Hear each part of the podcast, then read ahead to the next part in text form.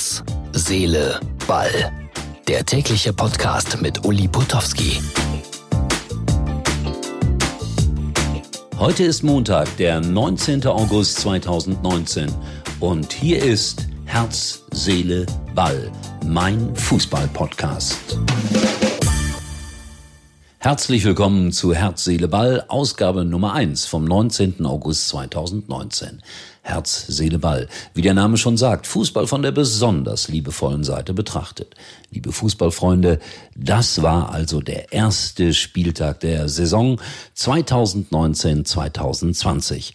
Was mich besonders freute, Fortuna Düsseldorf von vielen Experten als Abstiegskandidat gehandelt gewann mit 3 zu 1 bei Werder Bremen. Allerdings hatte Werder vorher einen schweren Fehler begangen und sich mit Dieter Bohlen zusammen fotografieren lassen. Eieieiei. Das war nochmal Fritz von Ton und Taxis. Das 2 zu 2 von Hertha BSC bei den Bayern wurde auch von vielen gefeiert, ist aber nur, Achtung, völlig neues Wort im Fußball, eine Momentaufnahme. Und die Bayern sollten ihrem Spieler Sanchez zu seinem Geburtstag die Ohren lang ziehen, so nach dem Motto, fünf Minuten Ohren lang ziehen kann ganz schön lange sein. Und jetzt zunächst nur noch ein Wort zu den Bayern. Coutinho. Und jetzt überholt mich die Aktualität. Da kommen gerade noch aktuell ein paar Zahlen rein.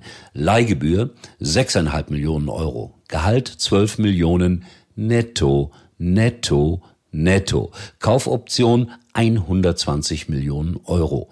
Kurios. Die Bayern teilten mit, die Zahlen bleiben geheim. Barcelona veröffentlichte sie aber prompt. Der erste Tabellenführer der Fußball-Bundesliga nach dem 5 zu 1 gegen Augsburg heißt Borussia Dortmund. Das führte einige Journalisten direkt zu der Frage, sie haben jetzt zwei Punkte Vorsprung vor den Bayern. Wie fühlt man sich da? Reaktion der Spieler? Wirklich? Schon zwei Punkte? Wermutstropfen beim BVB-Sieg. Der wirklich tolle Jason Sancho deutete euphorisch auf das BVB-Logo auf seinem Trikot. Ich sage nur Vorsicht, diese Geste hat oft nichts Gutes zu bedeuten. Und Lucien Favre sagte mein Lieblingssatz, wir schauen nicht auf die Bayern, sondern von Spiel zu Spiel. Ich liebe solche Floskeln und wiederhole sie immer wieder gerne. Es gab nur eine Nullnummer, Gladbach gegen Schalke, ausgerechnet, denn die Trainer Rose und Wagner hatten versprochen, wir wollen attraktiven Offensivfußball spielen. Was würde Jürgen Klopp wohl dazu sagen? Aber wir sollten jetzt wirklich damit aufhören, den Namen Wagner immer gleich in Verbindung zu Jürgen Klopp zu setzen. Trauzeuge hin oder her. Union Berlin ist in der Bundesliga angekommen und die Fans beklatschten ein 0 zu 4 gegen RB Leipzig. So getreu dem Motto, egal, Hauptsache Haltung gezeigt. Liebe Leipziger, das mit der Liebe im Fußball wird schwer. Man kann sie nicht kaufen. Habt ihr Steffen Baumgart vom SC Paderborn im ZDF-Studio gesehen? Ein Traumauftritt. Ein Trainer, der sprach wie ein Mensch. Unfassbar. Und angezogen wie nach einem Noteinkauf bei C&A. Die sozialen Netzwerke hatten etwas zu lästern und zu belächeln. Ich kaufe übrigens auch oft bei C&A ein. Weiter so Steffen Baumgart, auch mit der Art und Weise, wie sie Fußball spielen lassen.